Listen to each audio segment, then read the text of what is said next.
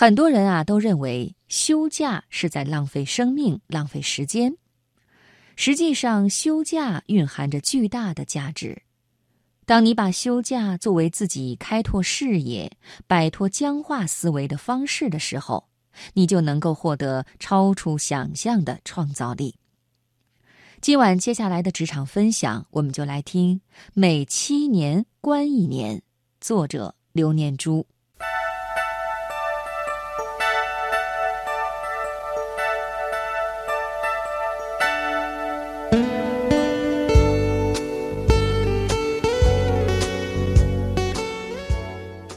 设计师史蒂文·布鲁斯很多年前在美国纽约有家设计工作室，工作室每天都在不停的接单，但他心里明白，自己没几样设计能真正拿出手。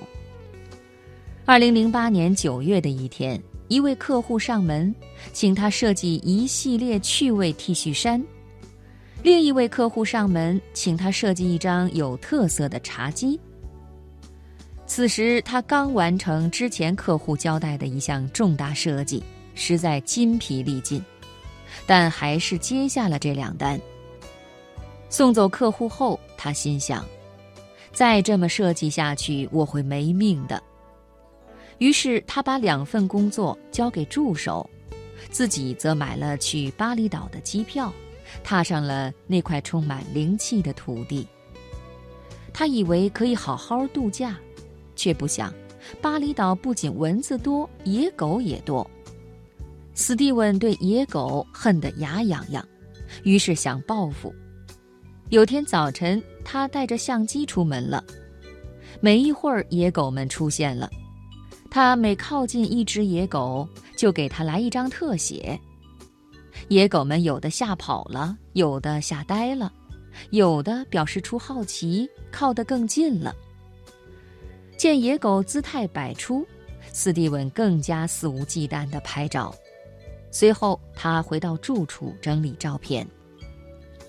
相机里的狗狗照片每张都十分有趣可爱，它们有的在狂奔，有的在龇牙咧嘴，有的则蹲坐在地上伸出长舌喘气。斯蒂文马上给助手打电话，说 T 恤衫的设计由他自己亲自完成。几天后，史蒂文设计出了九十九狗像系列 T 恤衫，每件 T 恤衫上都有只不同形态的狗，背面还印有一句史蒂文对狗略带报复性的调侃语，像这么多的狗，那么少的人。又过了几天，斯蒂文受到巴厘岛一家专卖指南针的商店的启发，设计出了一张别致的茶几。他在茶几玻璃面下整齐摆放了三百三十个小指南针，而后又特制了一个底部带磁铁的咖啡杯。如此一来，咖啡杯一放到茶几上，玻璃面下的指南针就会拼命地动，指针全部朝向咖啡杯，以它为中心，十分有趣。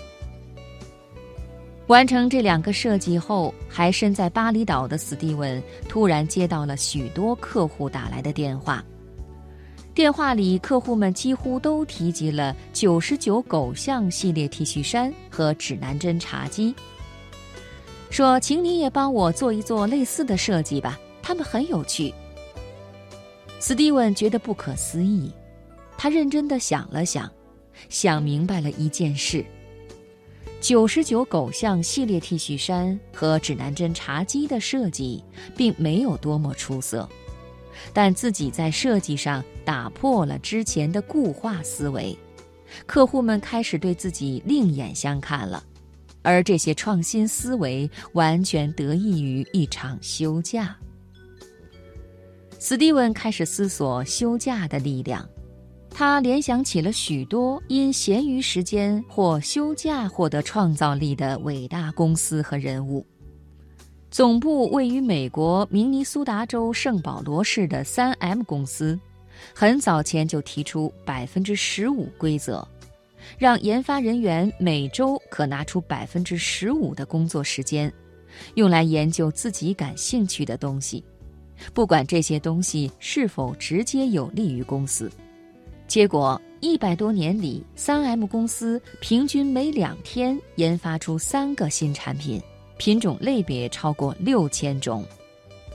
全球最大搜索引擎公司之一的谷歌，也模仿三 M 公司的做法。他们虽然规定每项工程都要有计划、有组织的实施，但还是允许每位工程师拥有百分之二十的自由支配时间。让他们去做自己认为更重要的事情。实践证明，谷歌的许多好项目都源于工程师那百分之二十的时间。被公认为当今世界最好厨师的费兰·阿德里亚，以创新的分子厨艺驰名。他的餐馆位于西班牙布拉瓦海岸，每年只在四月份到九月份营业。另外六个月关门，因为他要用这段时间来做试验，令食物的质感改变，让食客品尝到与众不同的口味。目前，他每年能够接到二百二十万份预订申请，却只接待八千人。斯蒂文很感慨，他当即做出决定，每隔七年就关闭设计工作室一年。